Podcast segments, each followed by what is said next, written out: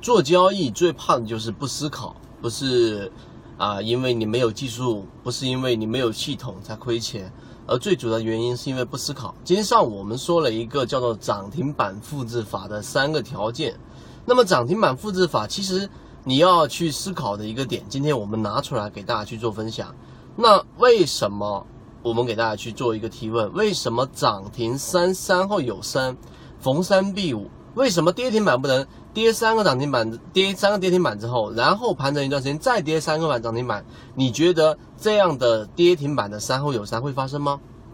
讲一下，实际上呢，这一个思考的一个点是可以帮助我们来建立一个对于市场人气氛围的一个思考。怎么样去说呢？我们给大家去做一个简单的分析。三后有三的涨停板是当三个涨停板一旦形成之后。我们的这一种散户也好，包括我们所关注的游资的资金也好，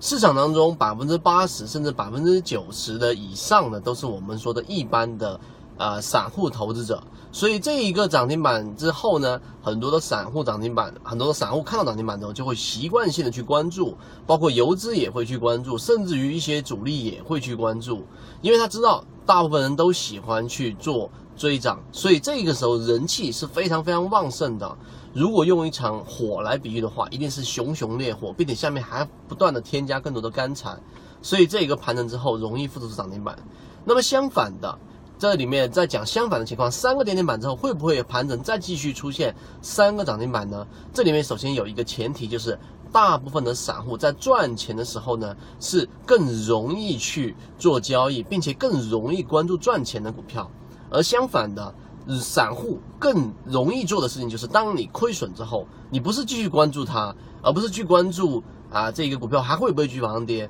当达到一定的程度之后，当你过了心里面的这种恐慌的时候，也就是亏三个点、五个点你还关注，亏十个点、十五个点有点恐慌，亏二十个点就极度恐慌了。当你亏到三十个点，甚至到五十个点的时候，这种恐慌情绪会大面积的释放，这个时候就已经不恐慌了，也就是我们所说的死猪不怕开水烫。所以，当这种三个跌停板之后盘整之后再往下都再往下跌三个涨停板，需要的是人气。是需要的是大部分散户去割肉的这种人气，这种人气是不可能或者说很小概率去复制的，所以这就是为什么说我们经常看到三后有三，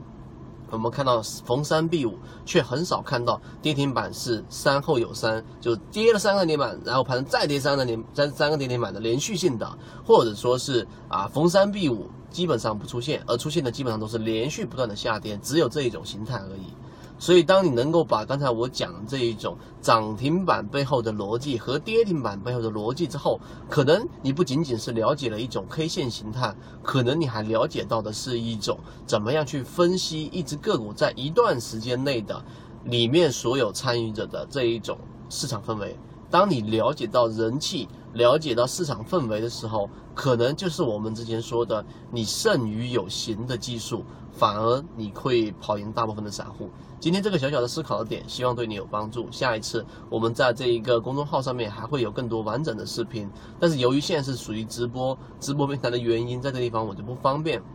公布我们公众号的位置。但是如果说你是想进化的，你是想学到更多盈利模式的，那么就请啊更多的去点赞和转发啊，并且呢找一些知道我们公众号位置的人互相了解一下就可以了，好不好？今天我讲这么多，各位再见。